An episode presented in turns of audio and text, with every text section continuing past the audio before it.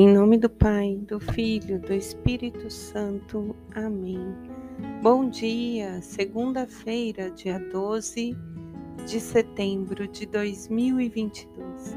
Que a luz do Espírito Santo possamos pedir a Deus os dons, os talentos, as virtudes que nos são necessários para compreendermos a Sua palavra e vivemos realmente a vontade do Senhor.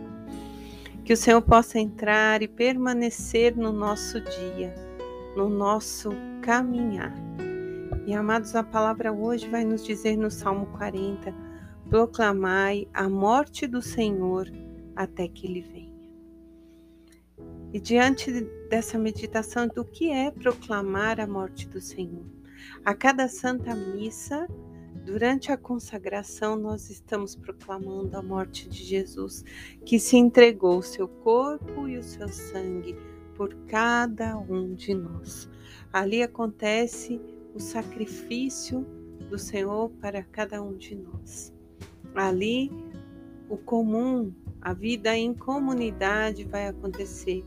É apresentado diante do altar do Senhor os mortos, os vivos, os doentes, as almas, todas as situações, o clero, o papa, todos formamos um único corpo. Portanto, nós proclamamos até que venha a sua vinda gloriosa. E nós iniciamos essa semana com a mensagem de um Pai de bondade, um Pai de misericórdia, um Deus que ama, que perdoa aquele pai que vai em busca de uma ovelha ferida, que procura por uma moeda, porque tudo tem valor aos olhos de Deus. E o tudo somos nós, cada um de nós somos únicos, somos especiais para Deus.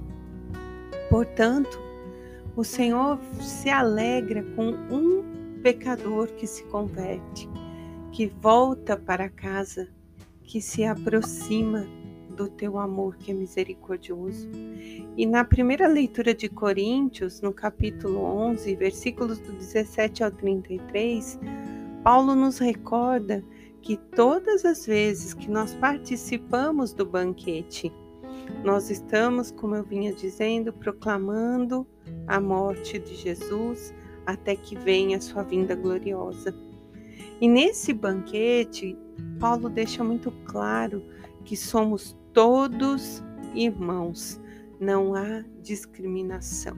Este é o meu corpo, este é meu sangue que é entregue para por vós, né, por cada um de nós. O Senhor faz a sua entrega.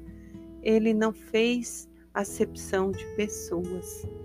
E o evangelho hoje de São Lucas, no capítulo 7, versículos 1 ao 10, a palavra vai nos dizer que Jesus entrou em Cafarnaum e tinha um centurião que tinha um servo muito estimado. E esse servo estava doente, à beira da morte. E ao ouvir falar de Jesus, ele então vai até Jesus, pede para que alguns dos seus servos vá, né, na verdade, e quando eles chegaram a Jesus, pediram com insistência: Ele merece este favor porque ama o nosso povo. Então Jesus vai com eles. E chegando, o centurião então olha para Jesus e diz: Senhor, não te incomodes, pois eu não sou digno que entres em minha casa. Mas dize uma palavra e meu servo ficará curado.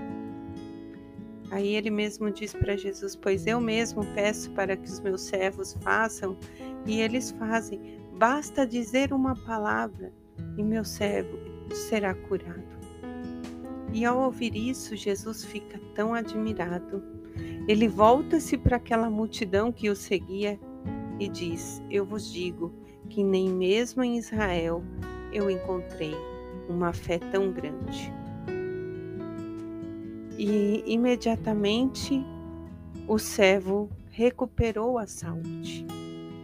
Novamente, nós nos deparamos aqui com mais uma passagem da Santa Missa, quando nós, quando o padre, né, erguendo o corpo e sangue de Cristo, vai dizer: Eu não sou digno de que entreis em minha morada. Nós não somos dignos, mas a graça de Deus nos aproxima do seu amor que transborda como graça sobre nós novamente. E nós, nessa união, vamos nos aproximando do corpo e sangue de nosso Senhor. E o que nos aproxima é a nossa fé. Aqui nós vemos do, né, a autoridade do, do centurião, mas ele se submetendo a Jesus, reconhecendo a autoridade divina de Jesus. E aí ele fala: Eu não sou digno que entres nesta casa. Ele dá livre acesso, só ele fala: Basta que diga uma palavra, Senhor, e eu serei salvo. E aí, se nós formos né, mergulhando durante a história, durante os contextos, por exemplo, quando Jesus se revela a Santa Faustina, ele diz: Para que tenhas a vida, basta ter confiança. Diga, Jesus, eu confio em vós. A palavra é confiança. Jesus, eu confio, eu espero, eu sei que o que o Senhor tem para mim é, é o melhor, que a Sua vontade se faz em mim. Eis-me aqui, eu confio. Pode estar tempestade, pode vir um vendaval, mas eu estou aqui, eu confio, eu sei que o Senhor está comigo. Se eu estou passando por isso, é porque o Senhor está me permitindo, porque é um, para um bem maior. Todo aquele que crê, espera e tem essa certeza, não questiona a vontade do Pai. E muitas vezes dói, mas toda dor nos aproxima da paixão do Senhor, a qual o salmista diz que nós devemos proclamar durante a nossa vida. Que possamos abrir o nosso coração. Não somos dignos, mas Ele se faz para nós presente. Ele é graça em nossa vida. Que possamos ir à fonte da misericórdia. Em nome do Pai, do Filho, do Espírito Santo.